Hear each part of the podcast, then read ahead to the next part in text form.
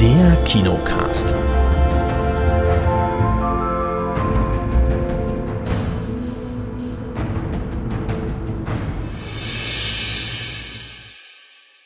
Willkommen zum neuen Kinocast. Hallo Kate. Hallo. Hallo Chris. Einen wunderschönen guten Tag, hallo. Ja, hallo auch von mir, liebe HörerInnen. Hier ist der Erik und Hallo Erik. heute, ja, hallo, hallo. Heute haben wir viele Filme mitgebracht. Zum einen aus der Sneak Preview Dump Money. Der wurde ja, glaube ich, getippt. Ähm, dann auch noch aus dem Kino The Creator. Und einen Film, der auch noch nicht, also wie Dump Money, der läuft ja noch nicht im Kino. Ähm, ein Film, der auch noch nicht läuft, nämlich Halloween Park. Da haben wir einen Screener bekommen. Da hatte sich der Chris drauf gefreut gehabt. Ich glaube, Ja. den hat. Oder hatten wir den bei Neustarts besprochen? Wie sind wir da Ja, drauf ja, gekommen? ja, Ja, ja, ja, da ja, hatten ja, da hatten ich wollte gerade Ach, intervenieren. dann ist der schon gestartet der, hat letzte Woche, 26, oder? der hatte 26. Oktober Kinostart. Ah, dann läuft er quasi schon. Jetzt gerade live oder relativ aktuell im Kino. Jetzt kommen ja einige gruselige Filme gerade ins Kino wegen dem anstehenden Halloween-Fest und da passt er natürlich gut rein, auch schon von seinem Titel her. Schauen wir mal, ob der, ob der da in die Riege vorstoßen kann, der Gruselfilme, die man dann immer wieder hervorkramt an solchen Tagen. Ähm, der Chris hat noch Teenage Mutant Ninja Turtles Mutant Mayhem nachgeholt. Und Kate hat auch eine Serie geschaut, Family Law of Sky.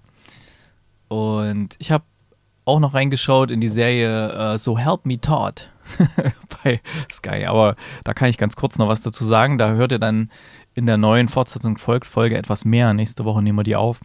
Da kommt das dann ausführlicher. Mm, Da bin okay, ich auch diesmal wieder am Start. sehr gut. Hast ja bestimmt auch schon reingeguckt, oder? So Klar, ich habe alle, alle aktuellen Folgen geguckt. Gut, ich noch nicht. Ähm, also, Dump Money. Chris, da waren wir beide Ja, in der Sneak Preview und wir waren freudig erregt, als, es, als dann klar ist, dass der Film kommt. Also. ja, definitiv, also auf jeden Fall, weil ähm, ich meine, wir sind immer jetzt ein bisschen unruhig, ähm, weil es war so ungefähr wie beim VfB mit der Siegesserie. Man ist ein bisschen unruhig, weil irgendwann muss die Serie mal reißen. Ähm, was beim VfB jetzt am Samstag passiert ist, ist bei der Sneak noch nicht passiert, nämlich die Serie von echt guten Filmen, die wir in der Sneak bekommen. Und ähm, so war auch äh, Dump Money. Man weiß natürlich vorher immer noch nicht genau, ist das nun ein guter Film oder nicht. Man kennt den Trailer, man weiß ein bisschen, worum es da geht. Und in Dump Money geht es mehr oder weniger um das ganze Thema äh, GameStop, um diesen Aktienboom, der, der mal für eine kurze Zeit war. Und wie das entstanden ist, man, es gibt ja diverse Dokumentationen darüber, äh, was da genau gelaufen ist, weil man hat es ja hinterher versucht dann zu analysieren. Und hier hat aber, ähm, hier ist halt ein Film gedreht worden über das ganze Thema.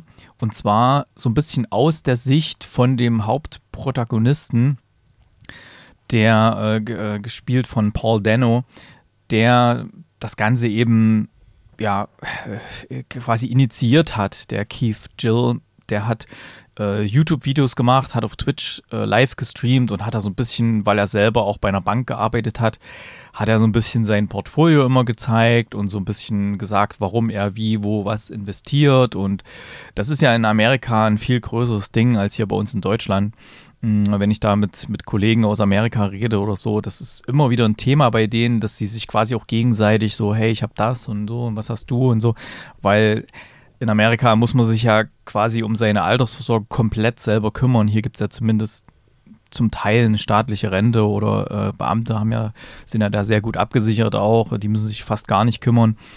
Ähm, aber in Amerika ist man da komplett auf sich gestellt. Man muss halt sehen, dass man seine ganzen Ersparnisse irgendwo investiert, dass sie sich vervielfachen, damit man eben im Alter nicht dann äh, in der Supermarktkasse für die Leute dann noch irgendwelche Sachen einpacken muss und da sich Geld dazu verdienen muss, damit man sich überhaupt noch was leisten kann.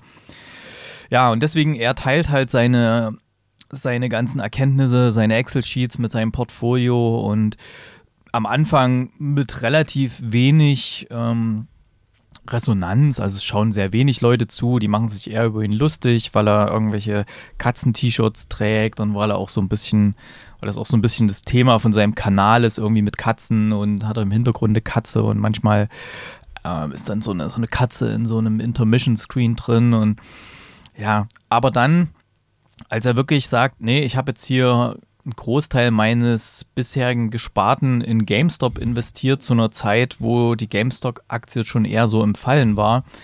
Ähm, wären plötzlich manche Leute so ein bisschen hellhörig, gerade auch welche, die sich noch gar nicht so mit dem ganzen Thema beschäftigt hatten.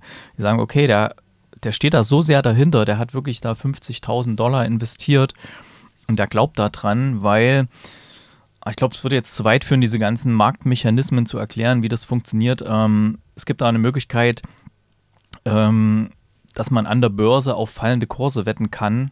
Und das machen halt große Hedgefonds sehr gerne, die dann auch ähm, die, die, äh, die, die ganzen Hebel in der Hand haben, um das dann auch möglich zu machen im Hintergrund. Das heißt, sie investieren in fallende Kurse von einem Unternehmen und treten gleichzeitig noch ähm, Sachen los, damit das auch passiert. Und hier gab es nun diesen gegenläufigen Trend, dass plötzlich angefangen haben, viele Kleinanleger in GameStop zu investieren und der Kurs ist gestiegen und diese großen Hedgefonds haben dadurch viele, viele hunderte Millionen, wenn nicht sogar Milliarden verloren dadurch, weil das ist halt mit einem Faktor versehen. Das heißt, äh, wenn die jetzt zum Beispiel 100.000 Dollar investieren und sagen, ich wette auf fallende Kurse und das tritt nicht ein, dann dann verlieren sie nicht nur die 100.000 Dollar, sondern ein Vielfaches dessen. Und das tritt halt dann genauso ein. Und da wären natürlich diese großen Hedgefonds-Manager sehr sauer hier und versuchen dann auch rauszufinden, wer ist das und versuchen ihrerseits Rechtsanwälte denen auf den Weg zu schicken. Und ja, das Ganze ist übrigens äh, wer sich erinnern kann, es gab mal diesen, diesen Film Social Network, wo auch diese Winkelfoss-Zwillinge thematisiert wurden, die damals Facebook mit erfunden haben, die dann ein bisschen ausgebotet wurden von, von ähm, Zuckerberg. Und die haben diesen Film finanziert. Das sieht man auch dann am Schluss, steht das mit da. Ganz witzig. Ähm, ansonsten sehr, sehr cool gemachter Film. Ne? Chris, habe ich noch irgendwas vergessen? Es war natürlich viel, viel Story da drin. Nee, halt, ähm, du hast die Hauptdarsteller, weiß ich gar nicht, ob du die genannt hast. Paul also Dano. Paul, Paul hm. Dano hast genannt, äh, Seth Rogen als Gabe Plotkin. Äh, Pete Davidson spielt noch mit, äh, Shailene Woodley spielt mit, Sebastian Stan spielt mit. Ach ja, genau, der Winter Soldier. Ähm, Habe ich dich noch gefragt, ja, ja. ist das der Winter Soldier? Ja, ja, der Winter Soldier. so, ja, ja, ja, ja, ja. Ähm, und, und wirklich, das, ich, ich fand das so cool gemacht. Das ist, der, der Film ist richtig, richtig herrlich erzählt. Der dauert 104 Minuten, ist echt ein absolut, für ich finde, echt guter Rahmen dann noch auch für diesen, für diesen Streifen, weil er sich trotz allem die Zeit nimmt, die Charaktere auch gut skizziert. Also die ganze Familie von, von ähm, Keith Gill wird, finde ich, echt gut skizziert. Also du weißt ganz genau, woran du bist.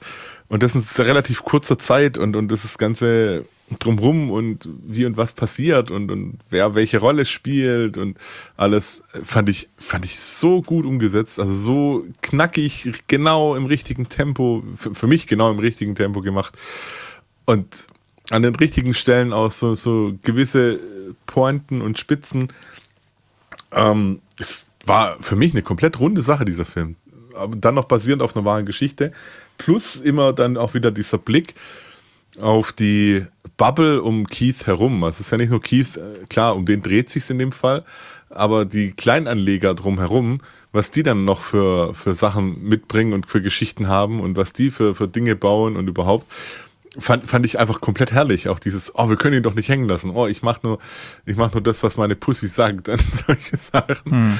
Ähm, es geht ja dann bei diesen auch darum, wenn jetzt plötzlich anfangen würden, viele von diesen Kleinanlegern, die da was investiert haben, auch zu verkaufen, dann würde ja der Kurs wieder fallen, genau. Deswegen, ja, genau, genau. dadurch, dass die Kleinanleger das halten, äh, die, äh, die großen Hedgefonds versuchen natürlich mit geschickter Panikmache äh, die Kleinanleger dazu zu bringen, zu verkaufen, damit der Kurs eben fällt. Ja, und ja, ähm, ja, das ist ganz sehr gut dargestellt. Ich meine, da, ich glaube, da finden auch sich äh, ZuschauerInnen rein in den Film, die eigentlich mit solchen ganzen Sachen nichts zu tun haben, glaube ich. Hm. Denke ich eigentlich auch, ja. Aber halt einfach, ja, es ist, ich kann den Film tatsächlich echt nur empfehlen. Auch. Also, das kann ich jetzt schon mal vorne wegschicken. Weil der macht unglaublich Spaß, der erzählt eine unglaublich coole Geschichte. Und den, den könnte ich mir sogar gerade aktuell vorstellen, nochmal ein zweites Mal zu schauen, um eben noch mehr Details mitzubekommen. Ach, vielleicht, vielleicht kannst du auch eine der, es gibt sehr viele gute Dokus, da gab es auch eine auf Netflix, habe ich eine Doku gesehen zu dem ganzen Thema. Okay. War auch richtig gut dargestellt. Ähm, ist, hier ist natürlich ein bisschen übertrieben, auch so ein bisschen Comedy-mäßig. Der hat das natürlich völlig ernst gemeint. Der hat das ja, es war ja richtig viel Geld, was er da investiert hat. Und hier bei Dump Money in dem Film, es sind halt doch immer ein paar Lacher drin auch, ne, wenn er, wenn das irgendwie zusammengefasst hat. ist halt auch insgesamt sehr absurd. Und äh, ein Stück weit ja, aber das, das macht es auch wieder gut. Und deswegen äh, fand ich, sage ich ja, ist auf den Punkt teilweise gebracht und auch nicht zu viel, zu, zu tief und zu viel dann wieder in, in die anderen Richtungen rein, was ich auch wieder sehr, sehr positiv fand. Deswegen für mich war es wirklich eine rundum gelungene Sache. Ich habe mich sehr, sehr gut unterhalten gefühlt und ich kann es jedem empfehlen, diesen Film irgendwie im, im, Kino zu gucken. Also da kann man mhm. bedenkenlos mal reingehen. Ja, was du äh, am Anfang, wo du noch draußen warst, ähm, da war so quasi das Intro. Da wurden diese ganzen Hedgefonds-Manager erstmal eingeführt, angefangen mit Seth Rogen, der einfach mal in, weiß nicht, wo das war, Florida oder so, äh, in so einem Haus ist. Es wurde immer eingeblendet, Name und das, ja, das was man im Trailer sieht, wie viel. Vermögen, ja. Wie, ja, das Vermögen, wie viele Milliarden die haben. Und äh, der wollte einfach da ein Haus kaufen äh, in seiner Straße quasi das Nachbarhaus für zig Millionen, nur um das abzureißen, um sich da einen Tennisplatz hinzubauen und so. Also da wurde gleich mal dieses, diese obszönen, diesen obszöner Reichtum, dieser obszöner Reichtum von diesen Leuten mal gezeigt und äh, dass die quasi so viel Geld damit machen, dass einfach, ja, die treiben quasi Unternehmen in den Ruin, um damit Geld zu machen. Und das ist einfach absolut heftig, da was, was da so geschieht. Und ähm, man kommt dann halt so am Anfang schon so ein bisschen in die Stimmung rein, so ja, es, es geschieht ihnen allen eigentlich vollkommen recht. Also das äh Ja, schon, schon. Du, du fühlst dich halt wirklich abgeholt als quasi der kleine Mann. Also wenn ich jetzt selber so ein äh, so ein Fondsmanager wäre, dann würde ich wahrscheinlich denken, aha, mh, aha. Und wäre wahrscheinlich ein bisschen pisst, weil man schon den Spiegel vorgehalten bekommt auch. Und also, wie gesagt, ich, ich habe es gefeiert mir hat es super viel Spaß gemacht einfach, weil, ja, vom, vom ganzen Aufbau her. Wir hatten den Regisseur Craig Gillespie übrigens schon mal in der Sneak Preview in dem Film Lars und die Frauen. Ah. Und der hat auch, äh, war bei der, war Produzent von Tonja hier von diesem Film, der auch Oscar nominiert war. Und auch von dieser Serie äh, Pam und Tommy, da war Hatten wir Tonja? Hatten wir nicht. Nee, Tonja nicht, aber Lars und die Frauen. Ja. Aber Tonja war halt Oscar nominiert. Ja, ich finde auch, der, der packt das sehr gut an. Also es wirkt jetzt, ist ja immer schwierig, wenn, sag mal, alte, weise Männer einen Film drehen über junge Leute, die jetzt gerade so mit der Technologie und so weiter. Das, das kann manchmal sehr cheesy sein, aber das wirkt hier echt sehr gut. Also ich glaube, der hat sich da viel Rat geholt bei Leuten aus der Szene und auch wie es dargestellt ist. Ja, da sind halt Memes dargestellt, da ist ja, wenn da irgendwas gezeigt wird, äh, dass irgendjemand was postet, dann wechselt das halt auch mal in, in Hochformat und so. Äh, die, die Postings und die Clips und die TikToks, die dann so kommen und das hat, fühlt sich halt alles irgendwie echt an und ich glaube, da ist auch viel Originalmaterial verwendet worden aus der damaligen Zeit. Ich habe das also ein bisschen am Rande damals mitbekommen, das ganze Ding, wo das sich hochgeschaukelt hat, weil ich bin auch äh, auf Reddit ein bisschen unterwegs äh, und äh, das hat natürlich dann auch durchgeschlagen in ganz andere Foren und in die Filmforen und so weiter. War dann plötzlich auch so, hey, guck mal da rein und so, da geht's gerade ab. Und ähm, schon total irre. Von diesem Finanzboom habe ich nicht so viel mitgekriegt. Ich habe ne, hab ein bisschen was äh, in so einem Fonds, der auch so E-Sports und, und Technologie und sowas drin hat. Die hatten auch einen kleinen Teil bei GameStop mit drin. Das ging ein bisschen aufwärts, aber dann natürlich auch wieder runter, weil ist halt ein Fonds. Das ist jetzt keine Einzeltitel gewesen. Ja, ähm, aber ja. Nee, echt cooler Film. Hätte ich auch so nicht gedacht, dass der wirklich so, so gut dann auch ist. Und, und Moment, hm. eine Sache haben wir, glaube ich, noch gar nicht erwähnt. Hm. Der Soundtrack. Ja, Soundtrack ist auch richtig geil. Also der Soundtrack war, war der Knaller. Also wirklich. Da waren richtig, richtig gute Songs dabei, richtig schön auch Hip-Hop dabei und was weiß ich was. Hm.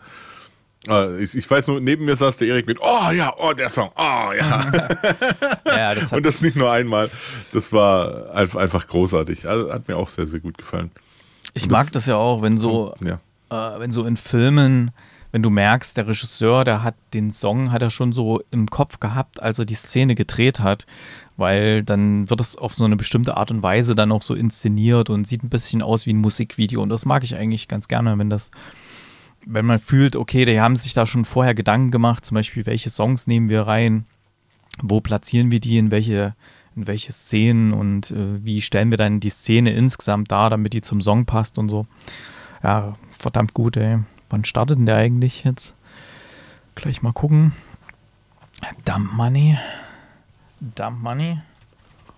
Man müsste jetzt eigentlich starten, oder? So, am 2.11. Ha, das ist ja brandaktuell. Also könnt ihr, Ja, wenn ihr mal. jetzt die Sendung hört, wenn ihr sie schnell hört, wir äh, releasen ja jetzt am 29.10., dann könnt ihr quasi in der Woche nach Halloween äh, oder in der Woche, wo Halloween ist, sagen wir so, könnt ihr dann ins Kino gehen und euch diesen Film anschauen und richtig abfeiern, weil der ist echt gut. Aber wenn ihr dann Lust bekommt, in irgendwas zu investieren, Vorsicht, ne? also, Ja, ähm, das, kann so gehen wie hier in dem Film, äh, muss aber auch nicht. Und selbst da sieht man wird es auch, eher auch nicht. Also, äh, selbst da sieht man auch, ja, es hat nicht bei allen so hundertprozentig geklappt, aber ja. Aber sehr coole Charaktere, bis in die Nebenrollen, top besetzt. Hat richtig Spaß gemacht, der Film. Dump Money, absolute Empfehlung. Von mir acht Punkte, von dir? 8,5 von Ah, 10. okay. Sehr gut. Also sehr gute, sehr heiße Empfehlung jetzt für die kommende Kinowoche für euch. Und ja, könnt ihr in Halloween Park gehen, den wir später besprechen, und Dump Money. Dann habt ihr in Halloween Park quasi Anfang der Woche gehen, vor Halloween sozusagen, oder an, an Ja, Halloween. klar. und dann, wenn das, äh, wenn Halloween vorbei ist und der Feiertag vorbei ist, Donnerstag, da startet dann Dump Money, da könnt ihr gleich nochmal ins Kino gehen. Ich werde ihn auch mal meiner Tochter empfehlen. Ähm, genau, ich glaube, die geht dann vielleicht auch mal mit ihrem Freund rein. Das könnte was für sie sein. Dann war ich ja noch mal, ach nee, machen wir erstmal die Sneak-Tipps, genau. Ähm, was ist da so getippt worden, Kate? Und was ist der Äh, Hinweis? also der Tipp der Kinoleitung war schnell weg hier. Und äh, es gibt einen Tipp, wurde abgegeben von Martin. Ähm, der, der tippt ein ganzes Leben. Aha. Okay. Ja, dann. Der ist nicht eingegangen. ja. Ganzes Leben sagt mir jetzt gar nichts. Habe ich noch nicht geschaut, worum es da geht, ob das passen könnte. Aber ich schau mal, vielleicht, vielleicht tippe ich noch irgendwas. Hm. Ich habe, glaube ich, noch nicht nachgeschaut.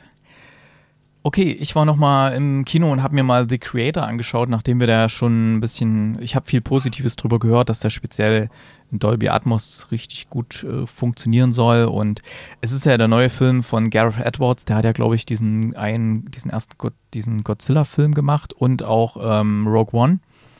Und es sind ja schon mal ein paar Vorschusslorbeeren, wo man sagen kann, okay, der kann sowas. Und äh, in diesem Film, äh, The Creator, ist ein Science-Fiction-Film und geht im weitesten Sinne um das Thema Mensch gegen künstliche Intelligenz. Ähm, und hat so ein bisschen, sag mal, Terminator slash Blade Runner Vibes, der ganze Film. Denn der ganze Film spielt äh, in so einer Zeit nach dem Krieg zwischen Menschen und Maschinen. Und das wurde damals ausgelöst. Also es gab solche, solche künstliche Intelligenz, die die Menschen unterstützen sollten und so weiter. Und irgendwann hat natürlich, wie es halt immer so ist, die künstliche Intelligenz erkannt, okay, der Mensch ist eigentlich das Problem hier und wir machen doch da mal äh, reinen Tisch hier und schicken doch mal eine Atombombe zum Beispiel nach Los Angeles oder so, wo ganz viele Leute sterben und ähm, ja, irgendwann ähm, gab es dann in dem Krieg dann so eine Pattsituation. Man hat sich geeinigt auf äh, Waffenstillstand und es ist dann auch so, dass ähm, John David Washington, den man ja kennt, glaube ich, aus Tenet und bei, wie hieß diese Serie, Chris, die wir beide so gefeiert haben? Mit diese Base, äh, nicht Baseball, diese Football-Serie, weißt du noch, was ich meine? Äh, Ballers? war das Ballers? Ballers? Ja, genau.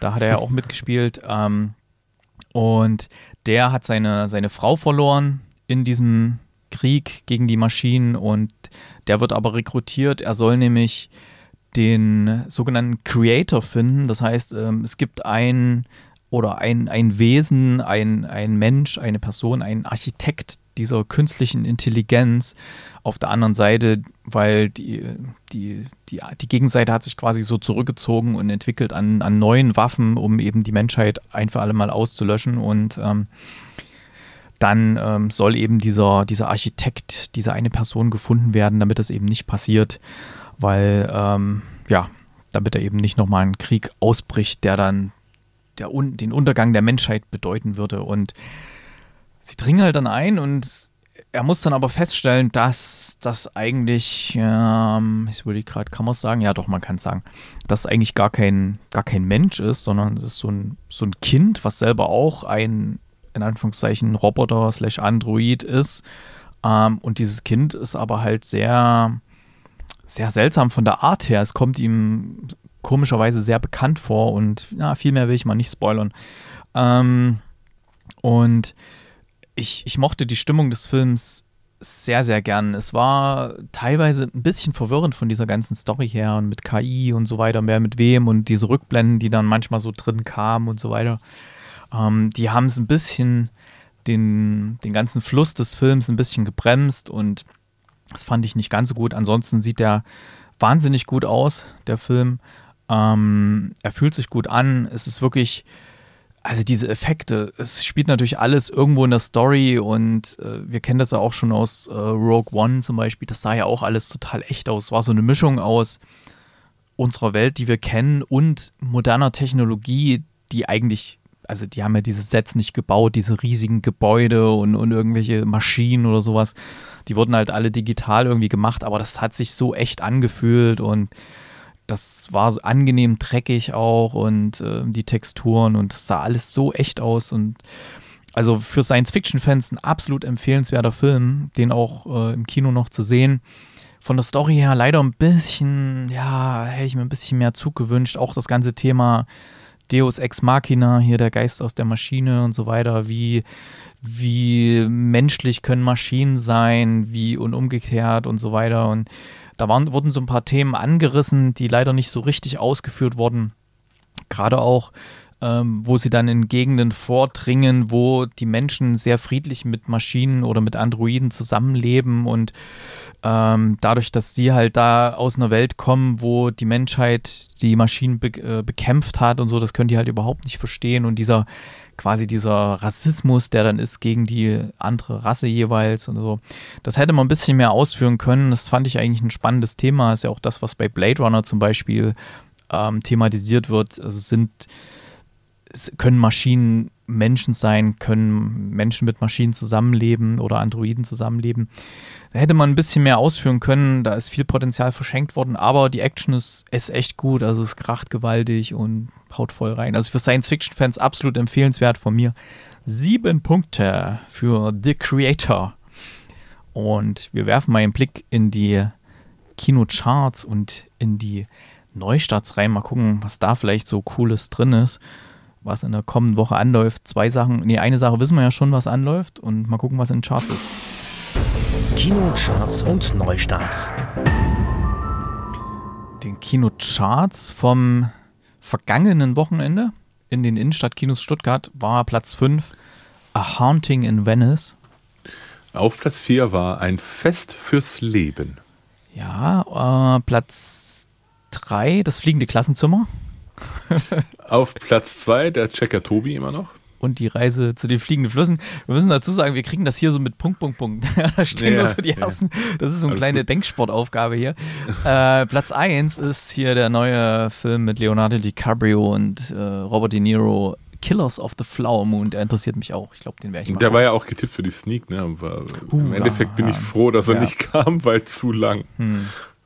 Definitiv. Also, das waren die Charts von Stuttgart. Vielen Dank für die Bereitstellung und wir gucken doch mal hier bei kino.de, da ist immer so eine schöne Zusammenfassung mit dabei, was jetzt neu anläuft in der kommenden Woche, nämlich vom 8.11. Nee, 8.11. sind quasi so Sonderstarts. 2.11. ist der eigentliche, ne? Deswegen, hier steht schon wieder 8.11. stehen die Marvels mit dabei. Wahrscheinlich, weil das dann in der folgenden Woche irgendwie Mittwoch anläuft. Aber wir fangen mal an mit Dump Money. Das äh, ist quasi der Film, den wir vorhin gerade besprochen haben, über die Aktienspekulationen GameStop? Ähm, ich habe jetzt, glaube ich, echt eine andere Liste wie du, aber es ist nicht so Kino.de? Äh, ja, ja, genau, weil ähm, da kommt bei mir nämlich noch Sound of Freedom zuerst. Ja, der ist auch 8.11. Deswegen habe ah, ich ja, den mal ausgelassen. Ja, aber deswegen war ich gerade so. Okay, aber nicht so schlimm. Äh, Anatomie eines Falls, den hatten wir in der Sneak, französische Beziehungsdrama mit Sandra Hüller, die sich nach dem Tod ihres Mannes, ich bin Entschuldigung, eingeschlafen kurz, äh, ihres Mannes als Hauptverdächtige vor Gericht verteidigt. Ey, der war gar nicht so schlecht, ey. gar nicht so gut, ja. Ich fand ihn gut. Ähm, es läuft auch noch an, ein Animationsfilm aus Kroatien. Den kennen wir jetzt nicht gerade als die Heimat der Animationsstudios. Ähm, ist vielleicht deswegen ganz interessant, nämlich Kit und Antoinette und der magische Himbeerhut. Äh, da geht es um die Verbindung einer musikalischen Grille und die Erbin des Ameisenhügels. Ja. Ähm, es startet dann noch ein deutsches Drama über einen jungen schwulen Mann, der in Berlin eine Selbstfindung durchmacht, mit dem schönen Namen Drifter. So, jetzt kommen langsam die Horrorfilme, die Halloween-Sachen. Ja, vor allem der und der nächste. Ne? Ja, genau. It Lives Inside. US-Horrorfilm, in der eine indisch-amerikanische Teenagerin von einem Dämon terrorisiert wird. Uff. Ja, und dann haben wir auch noch einen Horrorfilm, einen norwegischen Horrorfilm über die Entdeckung des Nordpols aus der Perspektive der kleinen Hündin Titina, die bei der Mission mit dabei war. Eigentlich ist es ein Kinder- und Familienfilm, nämlich Titina, ein tierisches Abenteuer am Nordpol. Aber Erik wollte ja jetzt mehr Horrorfilme haben, deswegen. Titina ist blutrünstig und. Ja. Kann schon sein. ja, ich Äh, glaube eher nicht. So, es läuft auch noch an mein Sohn, der Soldat mit Omar Say hier aus äh, ziemlich beste Freunde. Ähm, französisches Kriegsdrama. Hm, weiß ich jetzt gerade nicht mehr dazu. Ja, und es kommt noch ein, kommt ein Vogel geflogen. Das ist ein deutsche, eine deutsche Komödie. Und wenn man sich den Trailer anguckt, steht da ein Kind mit so einem äh, Papagei auf der Schulter, mit so einem Ara und ähm, ist mit Britta Hammelstein, Hans Löw, Ulrike Krumbiegel, Michael Wittenborn und wahrscheinlich dem Papagei. Was weiß ich was. Ich gehe mal fest davon aus, dass es, ähm, liebes Camino-Team, vielleicht ein bisschen mehr Beschreibung machen, aber dass es ums einfach um das Kind geht, Nee. das mit dem Vogel kommuniziert, oder? Nee, ich habe da, ich habe da, glaube ich, schon mal äh, einen Trailer gesehen. Da geht es, glaube ich, darum, dass, dass sie irgendwie einen Sprachfehler hat und deswegen immer singen, äh, singen muss, damit sie äh, besser sprechen lernt. Ich glaube, sie stottert sehr viel.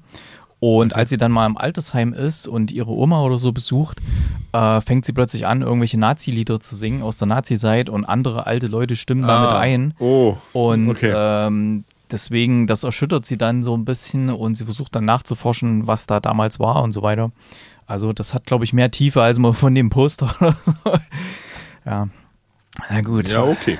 Okay. Okay, das war's dann, Klingt, klingt wie eine totale Komödie, ja. Also wenn man plötzlich anfängt, Nazi-Lieder zu singen, ja, klingt wie eine Komödie. Ja, so. Wie gestern, wie gestern im Stadion mit, ja, hier, ähm, worum geht's und bla bla bla, ja, hier Kinder mit Krebs, ja, ist ein schönes Thema. Äh? ja, Ach, stimmt, ja, das Stadionsprecher habe ich auch gedacht, okay. Nee, ne?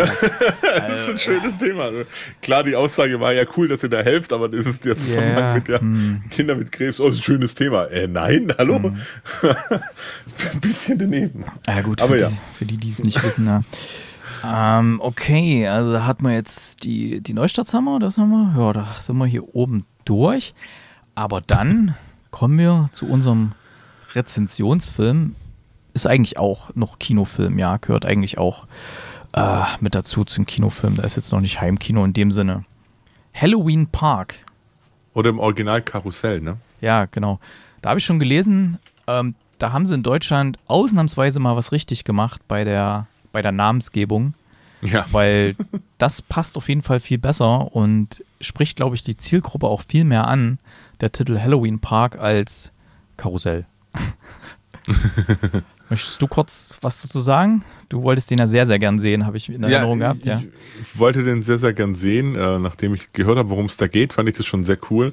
Äh, als es dann hieß, hey, wir kriegen, könnten eine Rezension kriegen, äh, ist Kate auch noch gleich mit aufgesprungen mit, oh ja, möchte ich auch. Ähm, ich erinnere mich Ich muss ganz, dazu ganz sagen, deutlich ich frage immer lieber in die Runde, ehe ich dann so einen Film nehme, wo alle denken so, oh nee, Erik, ey, was hast du da wieder? Ja, ist auf jeden Fall ein Film aus Schweden. Ähm, Regie hat Simon Sandquist geführt. Und es geht darum, dass die ähm, Parkmanagerin oder eine Angestellte vom Park, äh, die Fiona, bekommt einen Anruf und da heißt es, hey, du, äh, deine, deine Freunde haben so eine Sneak Peek für den Park gewonnen. Die, dann darf eine Nacht, die dürfen eine Nacht da in diesem Park verbringen, an Halloween hier so rum, halt für fünf Leute und das ist mit Handy abgeben und was weiß ich was. Und sie soll halt da ein bisschen aufpassen, dass die keinen Quatsch machen, aber die haben dann, sollen da halt Spaß haben und schlag mich tot. Ähm, und das Ganze, äh, ja, wird ein wenig anders als geplant, weil ähm, zuerst, also die sind da, das ist alles ganz toll. Die Freunde, also diese Freunde sind halt auch mehr oder weniger ehemalige Freunde, weil es mal einen Zwischenfall gab äh, auf einer Feier, das ist aber schon ein bisschen her, der so diese Gruppe so ein bisschen entzweit hat. Und ähm, die, die sind da dann unterwegs in diesem Park und dann fällt als erstes mal überall der Strom aus, was schon so, hm, warum haben wir jetzt keinen Strom mehr, was ist da los? Äh, Fahrtgeschäfte funktionieren teilweise trotzdem dann noch, wenn man den Strom wieder hinkriegt für die. Und es, man, man sieht dann plötzlich eine, wie so eine Puppe laufen. Also es läuft plötzlich einer mit so, so einem Puppengesicht. Also die erschrecken sich auch die ganze Zeit. Ich meine, es ist Halloween, die haben Spaß. Äh, aber dann ist halt diese eine Puppe da und dann geht es los, dass sie eine Achterbahnfahrt machen und diese Achterbahnfahrt überlebt einer nicht, weil dem mehr oder weniger plötzlich ein Hackebeil in der Brust hängt. Ähm, und das muss ich sagen, fand ich übrigens eine sehr coole Idee. Weil die sitzen dann nebendran, manche kapieren es gar nicht, was da gerade passiert ist, nur der nebendran kapiert es natürlich und, und, kriegt die Vollkrise mit, halt durch, halt durch. Die anderen finden es doch voll spaßig. Das finde ich einfach die Idee dahinter, finde ich, finde ich gar nicht mal so schlecht. Und ja, wie es eben dann ist. Es gibt tatsächlich einen äh, Killer im Park, der gezielt Jagd auf diese Gruppe macht. Warum? So die Hintergründe verrate ich nicht. Ähm, es ist nur, ja, das ist so, ich möchte jetzt nicht sagen, dieses traditionelle eins nach dem anderen, aber tatsächlich ist es das. ähm, und, und ja, wie es dann ausgeht, wie, wie man aus der Sache, wer aus der Sache wie rauskommt, ähm, lassen wir auch, glaube ich, mal offen. Nur, ich fand's tatsächlich cool. Also, ich auch, ja. Ich muss es wirklich sagen. Also, es war zwar anstrengend, weil wir hatten es im Original ja. auf Schwedisch mit ja. äh, Untertiteln. Das war ein ja. bisschen anstrengend. Also man konnte es nicht nebenbei laufen lassen.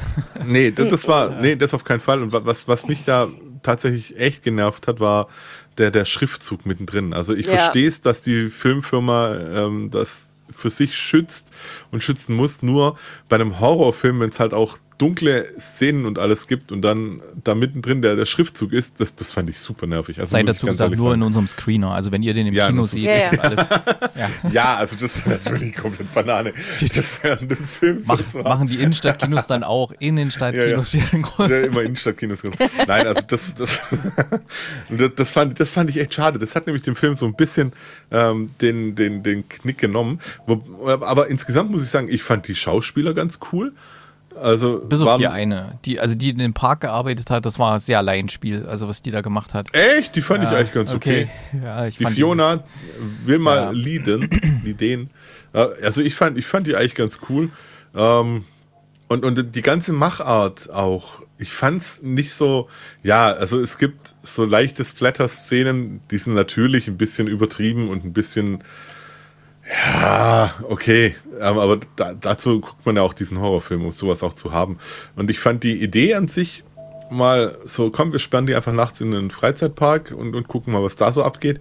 Fand ich schon ganz cool. Auch nicht unbedingt das Neueste, aber einfach angenehm umgesetzt. Auch von der Länge vom Film her wieder sehr, sehr angenehm. Nicht so übertrieben mit zweieinhalb Stunden hier Jagd nach was weiß ich wem und überhaupt. Und so hinten raus die Story, warum, wieso, weshalb fand ich auch okay. Also ist halt auch nichts Neues, aber halt was, was, ja, ich will jetzt auch nicht sagen, was Traditionelles, das fände ich echt ein bisschen, bisschen gemein.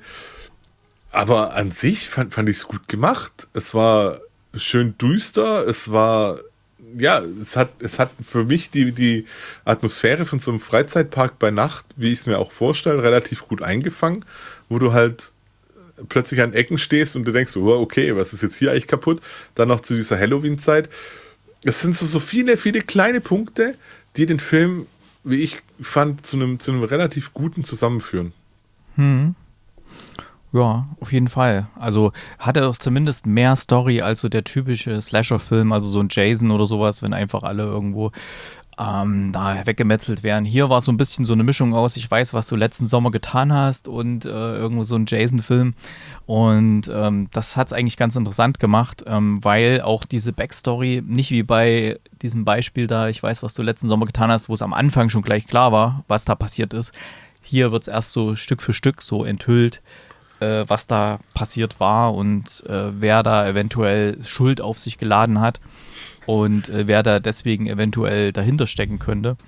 Und ich finde, solche, solche Slasher-Filme leben auch immer sehr stark davon, wie gruselig wirkt die Maske, wenn da ein maskierter Täter ist. Und ähm, das, was man damals bei Halloween, da hat man ja diese William Shatner-Maske genommen und bei Jason eben diese Eishockey-Maske und hier halt diese komische, ja, diese, diese Puppenmaske und so, das wirkt schon, die wirkt schon richtig geil, wo die zum ersten Mal auftritt, die Maske in diesem Schrank und so und dann, wo der Killer dann rumläuft und ah, das ist richtig gut. Also da, hm. brutal gut, auch wenn, wenn der Killer insgesamt ein bisschen blass kommt. Also das muss man auch sagen. Ähm, hm. Deine, ja, ich kann. Ah, ja, die Motivation kann man schon verstehen. Die Motivation, klar, klar, aber die Art und Weise war dann schon so ein bisschen, mhm. hm. Ich kann mir gut vorstellen, dass es von dem Film ein US-Remake geben wird, der dann ein bisschen pompöser kommt. Aber was halt, wie gesagt, für mich der eigentliche Star ist dieser Freizeitpark bei Nacht auf jeden Fall. Und äh, ja, der Killer, ja, er reiht sich jetzt auch in so Maskenkiller-mäßig ein. Und mal, mal gucken, mal gucken, was da noch kommt, sag ich mal. Jetzt hast du natürlich was gesagt mit US-Remake. Da habe ich noch gar nicht dran gedacht. Ey, ich hätte echt gerne ein von Disney produziertes Remake davon. Disneyland. nee. Und zwar mit dem ganzen Star Wars und, und Marvel haben die doch auch da drin in ihren Parks. Ey, das wäre natürlich ganz cool, wenn dann plötzlich da. Das wäre wär ein Knaller, ne? Äh, sowas mit. Und die haben ja auch geile Achterbahnen da drin und so. so, die Kate hat überhaupt keine Wertung drinstehen.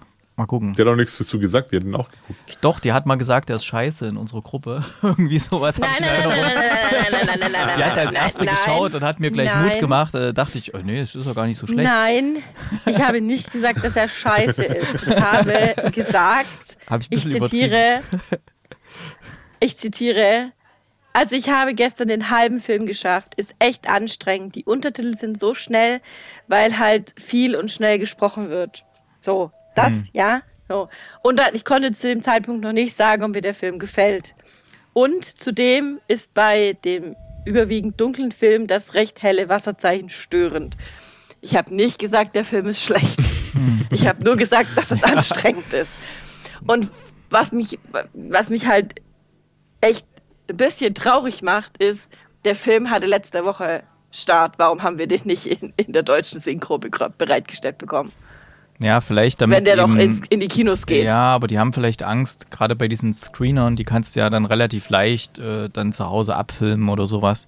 Und da ja, nicht mit diesem riesen Wasserzeichen im Bild. Ja, dann nicht, aber ich meine, vielleicht haben die dann Angst, dass Egal. jemand. Es gibt ja auch, ja, es gibt ja auch mittlerweile welche, die, die schneiden dann halt die deutsche Tonspur mit und haben halt von irgendwoher schon die DVD mit einem Top-Bild, weißt du, wie ich meine? Und dann hast du halt ja, die deutsche aber, Tonspur. Ja. Ja. Ich kann es verstehen, ähm, ja. Ja, ich nicht. Ähm, ich habe halt, ich bin mit dem Lesen gar nicht mehr hinterhergekommen. Ich kann dir bis heute nicht sagen, wie die Charaktere heißen, äh, weil ich einfach nicht hinterhergekommen bin. Mit, ist nicht so mit, wild, die meisten Untertitel drauf, lesen. Deswegen. Ähm, aber an sich, Seppe, wie, wie, du, wie ihr schon Seppe. gesagt habt, wie ihr schon Jenny. gesagt habt, das ist ein. Darf ich jetzt reden oder nicht? Ja, darfst du. Du wolltest wissen, wie die Charaktere. Es ist ein, ein solider Film. Ähm, aber auch schon, du hast auch schon gesagt, ein bisschen wie, wie uh, I Know What You Did Last Summer. Ähm, äh, ja, ich, ich, ich würde ihn gern nochmal mit einer deutschen Synchro sehen oder mit der englischen Synchro, ist mir egal. Ähm, da würde ich ihn gern nochmal sehen. Und ohne das, also regulär im Kino oder so, oder wenn er dann irgendwie on demand verfügbar sein wird, werde ich ihn mir nochmal angucken. Ohne Wasserzeichen und in nicht Schwedisch. ähm, äh, äh, cooler Film, keine Frage, ja. Ja, ähm, okay. Punktemäßig, was gibst du? Äh, siebeneinhalb. Okay, ja, bin ich, äh, nee, nicht ganz. Der Chris ist da auch, sehe ich gerade. Ich bin auch bei siebeneinhalb, ich ganz bin genau, ja. bei sieben, genau. Doch, um, weil, ähm, weil er echt Spaß gemacht hat. Also. Solider Horrorfilm, definitiv. Ja. Also gerade auch jetzt äh, in der Halloween-Zeit. Vor allem, hat ja auch wirklich das Thema Halloween, weil der Park ist halt, äh, wird auf Halloween dekoriert und die sind die ersten, die da mal rein dürfen und so und dann passiert das halt. So, das ist ein cooles Thema. Echt cooles Thema. Hätte ich nicht gedacht, aus Schweden so ein, so ein Ding zu sehen. Hat Spaß gemacht. Okay, jetzt kommen wir aber ins Heimkino. Da hat der Chris nämlich noch was geguckt. Heimkino. Oh, jetzt krieg ich Ja. Schelte, jetzt krieg ich Schelte. Jetzt kriegst, jetzt kriegst du mal so richtig einen mit, weil nachdem äh, der Erik ja ganz, ganz groß Werbung gemacht hat für den neuen Turtles-Film, habe ich gedacht, okay, komm, dann gebe ich mir den auch auf jeden Fall. Äh, den äh, Teenage Mutant Ninja Turtles Mutant Mayhem von jetzt, den man ja jetzt nicht klicken kann. Und meine Fresse bin Junge, also ich saß, ich saß echt davor so, okay, der Stil am Anfang, ja, kann man mal machen, hm, ja, okay, gewöhnungsbedürftig, aber akzeptiere ich noch, ist okay. Ähm, fand es ein bisschen schade, dass, dass, dass es es war so, so ein bisschen wie die ähm, Spider-Man-Story gemacht mit dem Miles Morales, mit dem Into the Spider-Verse und sowas. Dachte ich zuerst, vielleicht geht's in die Richtung, aber leider dann nicht. Und ich muss ja vorneweg schicken, ich bin ja mit den Turtles quasi aufgewachsen. Also ich habe die Figuren gesammelt, ich habe die Filme, die damaligen geschaut, ich habe die Zeichentrickserie, ich konnte teilweise Folgen mitsprechen und, und, und, und, und.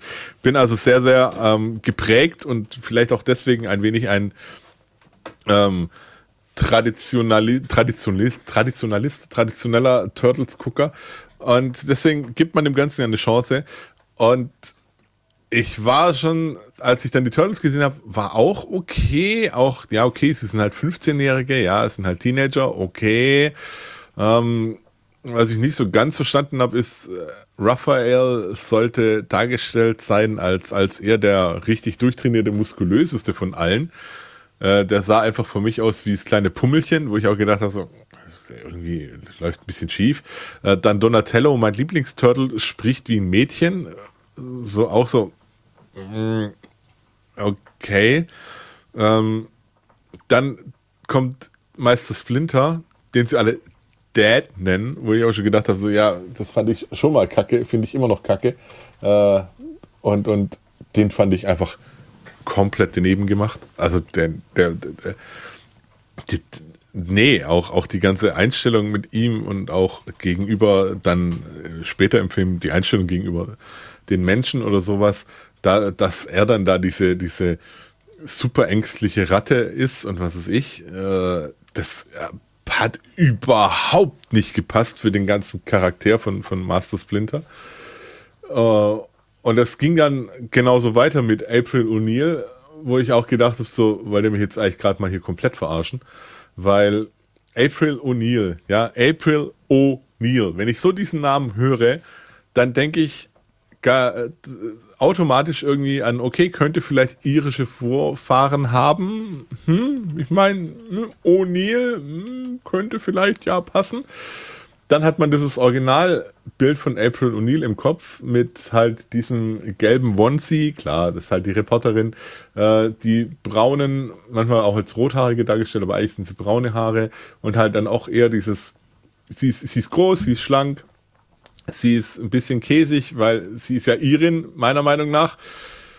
Ähm, und dann kommt die April O'Neil aus diesem Film und die ist klein, untersetzt, äh, irgendwie was mexikanisch, kubanisch, puerto-ricanisch, keine Ahnung, äh, hat so, so, so komische Rasterfrisur.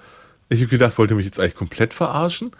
Also, das, das hat überhaupt vom Originalcharakter, für mich war das so ein richtiger Megabruch, wo ich gedacht habe, so, pff, okay, auch dieses ganze eigentliche Selbstbewusstsein von, von der Figur und, und dieses selbstverständlich, ja, erarbeitet sie sich noch, okay, da kann ich noch, noch drüber hinweg gucken. Aber, aber das fand ich einfach äh, kom komplett, komplett daneben. Äh, weil das ist ja kom komplett einfach ein ganz, ganzer Charakter einfach auf links gedreht. Und Baxter Stockman, eigentlich ja auch als dieser, dieser, dieser Fliegenmensch ist eigentlich Baxter Stockman. Ich weiß jetzt auch nicht, wenn ich es richtig kapiert habe in dem Film, ist es die mutierte Fliege und nicht eigentlich die Symbiose aus Mensch und Fliege, wie es eigentlich äh, auch im Original ist. Okay, man hat Baxter Stockman auch versaut. Ähm, dann diese komische Firma im Hintergrund, was auch immer die wollte, wobei da die Chefin davon war für mich so eine Anlehnung an Krang, äh, an, dieses, an dieses sprechende Gehirn, was es bei den Turtles einfach gibt. Und ja, ist schwer, das umzusetzen, sowas, okay, aber deswegen ist es halt eine Zeichentrickserie oder eine Comic.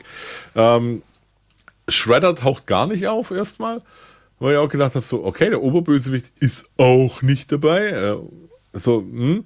Und diese ganzen Mutanten, Gruppe, dann okay, ja, passt. Ähm, aber dann Rocksteady und Bebop sind auf der, auf der guten Seite. So, what the fuck? Also Leute, was? Was? Du kannst dich die, die Schergen vom Bösewicht dann einfach so, oh ja, die sind jetzt gut. Einfach nein. Ganz ehrlich, also das war, das war für mich dann der endgültige Bruch und ich habe echt gedacht, überlebe ich den Film bis zum Ende? Ich habe ihn bis zum Ende geschaut, aber ich fand ihn echt dann nicht gut, weil es war für mich zu vieles einfach kaputt gemacht, was die Original-Turtles oder wenigstens diese traditionellen angeht. Und natürlich gibt es immer wieder Neuauflagen und irgendwas. Und für jeden ist da was dabei. Und überhaupt kein Thema. Ich gucke dir Spider-Man an, ähm, die, die ganzen Geschichten, und die sind einfach richtig gut gemacht. Und in dem Fall finde ich es einfach, ja, fast schon auf so einem Niveau wie äh, Ariel, von die, die Neuauflage von Ariel ui, von. Disney. Okay. Also komplett einfach am Thema für mich vorbei. Und das hat es für mich dann echt ganz, ganz schwer gemacht, den Film anzuschauen. Mhm. Also dich stören hauptsächlich so die Änderungen von dem, von den eigentlichen, was du so kennst, ne, wenn ich es rausgehört habe, richtig? Ja, natürlich, ja. Die, dieses, dieses komplette ja. Verdrehen der, der ursprünglichen das, Turtles. Das hat man Fall. ja ganz bewusst gemacht. Also Seth Rogen hat das ganze Ding ja äh, produziert auch und ähm, die letzten Turtles-Verfilmungen waren Flops kann man so sagen. Äh, äh, Totale Flops. Deswegen Natürlich. hat man halt hier mal was Neues versucht und die, die April O'Neil, ähm, man hat halt hier die Figuren im Film sehr stark an die realen Personen, die sie auch synchronisieren, angelehnt. Also die April wird ja gespielt von der Sydney aus, ähm, aus The Bear zum Beispiel, also ähm, Ayo Edibiri heißt die. Und ähm, Rocksteady und Bebop sind halt John Cena und Seth Rogen und Splinter ist halt Jackie Chan und so weiter. Man hat halt versucht, das quasi die Figuren im Film an diese Personen anzulehnen und hier auch so mal ein bisschen was anderes zu versuchen. Und ähm, wird halt wahrscheinlich bei beinharten Fans wie dir nicht ankommen. Ähm, ich mochte aber, ich mochte ja, aber die, die neue Story, die mochte ich, so die, die Änderung, war auch cool gemacht. Saugeiler Soundtrack, also mir hat es echt gut gefallen. Ja, also das ist das Problem. Ich fand die Story, fand ich halt auch so ein bisschen, ja, ja, okay, ähm, man will in der Welt leben. Ähm, dann fand ich gerade schön, dass das so diese, diese Ausgrenzung ja, ja, ja, von denen und dass sie dann versuchen, ähm, quasi über ihre Heldentaten da in der Gesellschaft Akzeptanz zu erhalten, weil die Gesellschaft, die sehen die nur so als I, ne? Ja, natürlich, mhm. weil das ist ja, aber das ist ja normal im Leben. Das ist dieses, mhm. oh, es ist was Neues, oh, es ist Ungewöhnliches, oh, ich lehne das ab. Das ist, das brauchst du ja gar nicht so weit gehen. Das kannst du ja hier schon einfach mit Menschen, äh, siehst du das ja tagtäglich. Äh, aber Nee, auch, auch, dass dann am Endeffekt hinten raus Splinter noch irgendeine Liebesbeziehung eingeht, ja, sei ihm gegönnt, aber auch wie das dargestellt war, habe ich gedacht so, okay, das ist jetzt äh, weder irgendwie noch mit Ernsthaftigkeit behaftet, noch irgendwie anders, sondern das ist einfach nur plump, dass man jetzt auch noch sowas mit reinbringt. Plumper versucht da irgendwie sowas auch noch zu platzieren und hat mich da, also es hat mich wirklich teilweise geärgert. Ja, das höre ich schon raus. Ich habe die Nachrichten in der Gruppe waren auch dementsprechend. ähm, ja, Jetzt müssen sich die Hörerinnen selber ein Bild äh, verschaffen. Ja, das ist ja am Heimkino natürlich. verfügbar. Ähm, gesagt, ja, aber, aber, man stelle es sich einfach vor. Hm. Man stelle es sich einfach vor. Man, man macht jetzt noch eine, einen neuen Star Trek Film, wo alles neu ist und Chewbacca hat, äh, ist jetzt nicht mehr zwei Meter groß, Chewbacca sondern in Star Trek, interessant. Äh, Star Wars, sorry, in Star Wars äh, und hat äh, und und und ist nicht mehr zwei Meter groß, sondern ist ein kleiner untersetzter, äh, haarloser äh, äh, Alien, der ganz klares Englisch spricht, akzentfrei. Ja, gut, ganz so unterschiedlich war es ja nun nicht. Ganz so, ja, also April O'Neil definitiv. Also. Wenn du das Thema Star Trek ansprichst, es gab ja jetzt genügend neue Star Trek-Serien, ich rede ganz bewusst von Star Trek, ähm, die ja. das ganze Thema rebootet haben mit anderen Charakteren, wo halt Captain Kirk ganz anders aussieht und ganz anders agiert und so.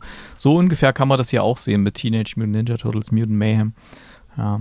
Aber wie gesagt, die geschätzten ZuhörerInnen dürfen sich da gerne selber ein Bild machen. Also Auf jeden Fall. Von deinen, wie viele Punkte gibst du? 2,5 von 10. Von deinen 2,5 zu meinen, ich habe es vergessen, ich glaube irgendwie zwischen 7 und 8 Punkten. Also mir hat er echt gut gefallen. Ähm, ist, ist die Range da? ihr müsst dann gucken, wo ihr euch dann einordnet da drin. Ähm, jawohl, bin gespannt. Also im Kino hat er zumindest mal 180 Millionen eingespielt, was jetzt nicht gerade wenig ist. Und ähm, ja, jetzt im Heimkino verfügbar auf diversen Plattformen. Vielleicht, wenn ihr euch nicht ganz sicher seid, ähm, ob der euch gefällt, jetzt habt ihr ja eine negative Kritik gehört, dann wartet vielleicht, bis es kostenlos in irgendeinem Streaming-Service verfügbar ist, den ihr sowieso abonniert habt, weil momentan kostet es noch ein bisschen was fürs Ausleihen. Ich, ich möchte dazu noch sagen, äh, falls irgendjemand von den Schaffenden dieses Films das jetzt hier gehört hat, Ganz bestimmt. Ich, könnt, ich könnte definitiv ähm, mit Merchandising bestechbar sein. Ach, da, Oder da auch, sind wir wieder oder, da, ja. Oder auch als, als Reparaturzahlung. nein, nein. Ah. Also, ich habe übrigens, nur ein kleiner Fun Fact, äh, äh, ein, äh, oh Gott, wie heißt das auf Deutsch? Eine, eine, eine Decke. Heißt das auf Deutsch Decke? Ich habe im Schwäbischen ist es halt ein Teppich, aber wenn ich, wenn ich jetzt sage, ja, ich habe noch einen Teppich mit ins Bett genommen, dann denkt der Erik, okay, der hat irgendwie einen Eine Teppich dabei. Überdecke, eine Tagesdecke oder? Nee, keine Tagesdecke, sondern halt ein Teppich. Also so ein ein, So eine, eine Wolldecke. ja, ist ja keine Wolldecke. Das ist im Schwäbischen ein Deppich. Ein Teppich, ist halt ein Teppich, ja. Ein Teppich. Das ist so Ein dieses, Plate. also nicht so ein, so, ein, so ein Teppich, wie man, wie man ihn auf den Boden legt und drüber läuft, sondern halt Mhm. ein Teppich. Äh, und ich habe den immer noch in, in Benutzung auch und da sind die Turtles drauf. Nur mal so. Super. Also ich habe schon in Turtles Bettwäsche geschlafen, will ich eigentlich sagen. Ja, sozusagen, ja. Also gern auch, falls es da einen, einen weiteren Film gibt, denn nach dem Kinoerfolg wird ja vielleicht noch was kommen, gerne auch ein Screener Ja, wird kommen. vorab. Also wenn du das Ende bis zu Ende Ja. gesehen hast, dann kommt Ja, ja. auf jeden Fall ein zweiter. Deswegen Also, sage ich ja, ähm, gerne einen Screener vorab oder mal eine Privatvorführung in Stuttgart. Ihr kriegt dann ähm, eine, eine Kritik von einem beinharten Fan hier, schonungslos über alles, was noch verbessert werden muss, bevor der Film in die regulären Kinos kommt. Und genau, so, das war's mit dem Heimkino, aber es gibt ja noch Serien im Heimkino. Serien. Kate, Family Law auf Sky. Worum geht's da? Ja, die Serie ist irgendwie komplett an mir vorbeigegangen. Ich habe jetzt erst die Werbung gesehen, dass die zweite Staffel äh, verfügbar ist bei Sky. Also habe ich doch damals mit angefangen, weil ich bin ja so ein, ein Fan von so Crime, Polizei und Anwaltsserien. Und ähm, hier geht es, ist es äh, eine kanadisch, kanadische Serie, spielt in Vancouver und es geht um Abigail Bianchi, die ist äh, Strafverteidigerin äh, im Fachbereich äh, äh, Körper, also ne, Personenschäden, also wenn irgendeine Firma irgendwie ein defektes Teil hat und jemand verletzt sich da, dann kann der, der, der sich da verletzt hat, zum Beispiel von ihr jetzt vertreten. Also die haben da ja so Schwerpunkte. Ähm, jedoch äh, leidet äh, Abigail unter also Krankheit ist jetzt falsch gesagt, aber sie ist Alkoholikerin. Und zwar äh, richtig heftig. Und ähm, alkoholkrank kann man Sie- schon sagen. ja, ja, ja, ich wusste jetzt nicht, wie ich es ausdrücken soll. Ähm, und sie kommt einmal komplett verkatert vor Gericht an und kotzt dann in den Gerichtssaal und äh, dann kommt das Ganze halt so ein bisschen raus Boah, und dann wird die. Anwaltskammer wird die Anwaltskammer tätig ähm, und sie kommt dann auf Bewährung und muss äh, muss in Entzug gehen und äh, alles Mögliche vorweisen, dass sie, dass sie trocken ist und darf dann mindestens ein Jahr nur unter Aufsicht äh, äh, berufstätig sein. Problem dabei ist, dass sie halt niemand einstellen will, außer äh, ihr entfremdeter Vater äh, nimmt sie dann in seiner Anwaltskanzlei auf. Ähm, Problem an der Sache ist, dass, dass die einen ganz anderen Schwerpunkt vertreten. Und zwar ähm, ist das eine äh, Kanzlei für Familienrecht. Und ähm, sie muss sich dann da ein bisschen einarbeiten. Dazu kommt, dass sie nicht nur ihren Ruf wiederherstellen muss und gegen ihre Krankheit ankämpfen muss, sie muss auch irgendwie versuchen, ihre Familie wiederzubekommen. Denn ihr Mann hat sie nach einer durchzechten Nacht auf die Straße gesetzt und äh, ihr die Kinder äh, absch abgesch Abspruch, ach, wie heißt denn das, weggenommen. So. Und hat äh, das, das äh, Sorgerecht erstmal äh, beantragt und auch bekommen aufgrund der vorliegenden Probleme bei Abigail. Und wie gesagt, sie versucht dann halt ähm, wieder auf die Beine zu kommen, damit sie ihre Kinder wieder sehen kann und vielleicht irgendwie auch wieder zurück zu ihrem Mann kann und so. Ähm, das ist so die Grundstory und wir haben halt jede Folge einen neuen Fall, den sie in der, in der Kanzlei ähm, betreut, beziehungsweise mit ihrem Vater betreut. Ähm, es kommt dann relativ sofort in der ersten Folge raus, dass äh, der Vater ziemlich umtriebig war, denn sie ist nicht das einzige Kind von ihm. Er hat drei Kinder von äh, drei verschiedenen Frauen und alle drei Kinder arbeiten jetzt bei ihm in der Kanzlei. Äh, Abigail ist die älteste, dann gibt es ihren Halbbruder Daniel und äh, seine, ihre Halbschwester Lucy. Lucy ist allerdings keine Anwältin, die ist Psychologin, aber macht halt so psychologische Gutha Gutachten für die Kanzlei und hat auch gegenüber vom, also im gleichen Gebäude gegenüber von der Kanzlei ihre eigene Praxis, wo sie da halt ihre, ihre Patienten empfängt und so. Und so muss sie jetzt halt in dieser doch sehr dysfunktionalen äh, Anwaltsfamilie irgendwie wieder Fuß fassen im Leben und versuchen, ihre Kinder zurückzubekommen und ihr Leben zurückzubekommen und das alles ohne einen Tropfen Alkohol zu trinken. Und das ist echt cool. Also die Abigail ist, ist sehr, sehr cool. Die ist, äh, am Anfang sieht sie nicht ein, dass sie Alkoholikerin ist, sondern sie hat halt, ja, sie hat halt ein paar Mal einen Fehler gemacht und so.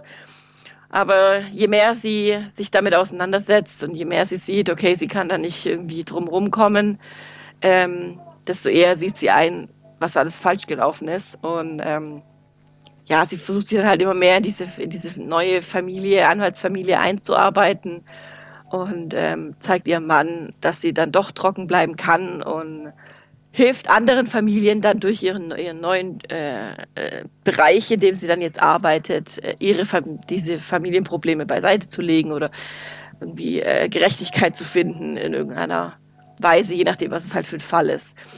Und mir hat die Serie echt gut gefallen. Ich habe äh, alle beiden Staffeln durchgeguckt. Die dritte Staffel gibt es in, in Kanada und in den USA schon. Ich hoffe mal, dass die nicht mehr so lange äh, braucht, bis sie nach Deutschland kommt. Ist eine richtig solide Serie aus dem Land von äh, der Macherin von Grey's Anatomy.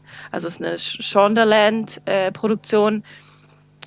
Äh, ist sehr, sehr cool. Also mir hat es richtig, richtig gut gefallen. Kann ich absolut empfehlen. Jeder, der so ein bisschen Familiengedöns mit ein bisschen Strafrecht und so äh, ganz, ganz cool findet, der ist da absolut glücklich mit der Serie.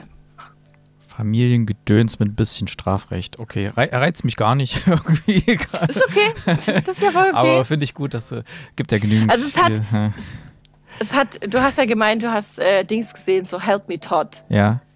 Ja, und das ist halt die, die kanadische nette Version mit einem Alkohol, mit einer Frau als Alkoholikerin. Ja, weiß nicht. Ja. Weil Hat man letztens der Todd ist ja auch so total drüber und hätte, so. Wann war das, wo wir One for the, One for the Road hatten? Letzte Woche, ne? One for the Road. Ja. Ja, da hätte vorletzte der Woche. Serientipp gut gepasst. das, Ja. ja. nee, ach, mal gucken. Ja, so Help Me Todd, ne? Ja, kurze Empfehlung, so Help Me Todd auf Sky, mal reingucken, ne? Passt auch so ein bisschen in das Thema. Und ähm, jo, dann habe ich noch eine Empfehlung, hatte ich auch in unserem, ja, in unserer Gruppe hier mal gepostet und auf Twitter, als das lief. Und zwar hat Carvus Calanta sein, sein Comedy-Programm live gestreamt und das ist jetzt auch noch verfügbar als VOD sozusagen auf äh, YouTube. Und wer das mal entdecken möchte, das werde ich mal mit verlinken. Ich finde es sehr lustig, aber wie immer bei, bei Comedy oder auch bei Filmen gibt es halt verschiedene Geschmäcker. Muss man halt mal schauen, äh, ob das so den Ton trifft und den Humor. Vielleicht schaut er da mal rein, wenn ihr den noch nicht kennt. Ähm, ansonsten, wer ihn kennt, wird wahrscheinlich eh schon reingeschaut haben. Und äh, mache ich mit in die Shownotes rein, den Link zu dem kompletten Programm, zu seiner Aufzeichnung. Und jetzt äh, gibt es ein bisschen Musik auf die Ohren bei unseren Musiktipps, die auf die Playlist landen. Music. Auf der Playlist landen natürlich. Kate, was haust du da drauf? Äh, ich hau drauf von Blink 182 More Than You Know. Hm, der Chris hat was aus unserem aktuellen Film.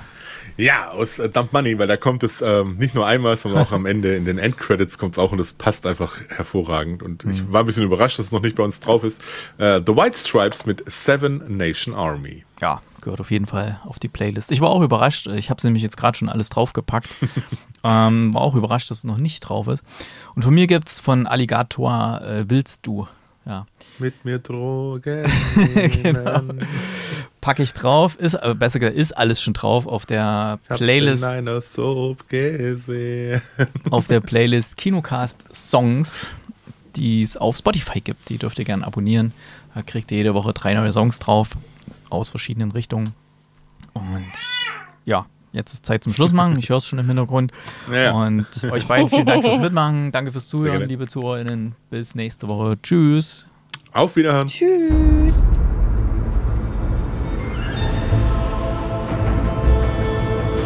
Bis bald im Kinocast.